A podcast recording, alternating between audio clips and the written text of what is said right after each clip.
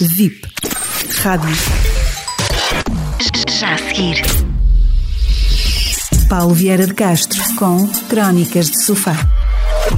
O reflexo de nós próprios. Imagine-se acabado de acordar de uma noite de pesadelos. Olhando o espelho, de relance descobre que se transformou numa barata. Sim, ouviu bem. Qual seria o primeiro pensamento que lhe viria à mente? Esta é a história de Gregor Samsa, um jovem vendedor que descobre ter sido transformado em barata após uma noite de pesadelos. Uma vez assumido o facto, ele revela-se totalmente incapaz de agir, analisar ou refletir sobre o significado de tudo isso. A sua única preocupação foi como é que irei conseguir conservar o emprego.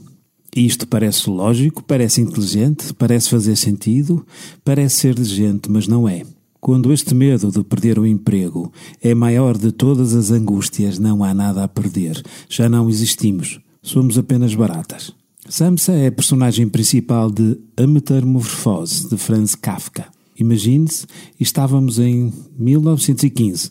Hoje, mais de 100 anos depois, todos sabemos que não fomos ainda capazes de escolher as questões que nos hão de tirar do marasmo de ser barata, para bem e para mal. Foi nisso que a humanidade se transformou, uma civilização de baratas amedrontadas. Somos incapazes de reagir perante os mais rasteiros desafios. E o que é que querá isso dizer? perguntarão. Esquecemos-nos que não se nasce gente, fazemos-nos gente. Em contrapartida, a barata nasce e morre como tal. Ela tem mesmo uma vantagem sobre os humanos. Ela pode viver sem cabeça. Bem, pensando melhor, muitos de nós também o fazem. Fazendo aqui o paralelismo com os acontecimentos da vida de Gregor Samsa, direi que lhe faltou ouvir a sua própria voz interior, a sua intuição, partir dele próprio, do que ele era realmente. Limitou-se a assumir que era a imagem que via refletida ao espelho. E acontece que nós somos mais do que isso, mais que um reflexo. Por isso mesmo, a nós cabe decidir se somos lâmpada ou luz, se somos a mensagem ou o mensageiro. De onde partir, afinal?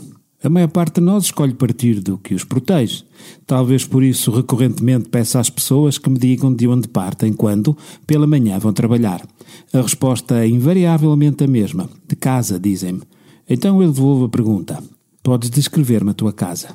Como se imaginará, há de tudo. T1, T4, V6. Contudo, eu não pretendia saber nada disso com a minha questão. Longe de mim.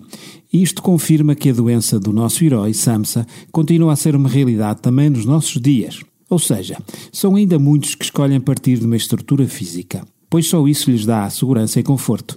A casa é o melhor exemplo disso mesmo, havendo ainda aqueles que escolhem partir do seu carro. De tudo isto devemos reter o facto de poucos partirem de si próprios, da sua realidade interior, dos seus sentimentos, crenças, estratégias mentais, etc. E não o fazer é tudo menos reconhecer que existimos a partir do imaterial. Porquê? Porque este não é refletido por um espelho.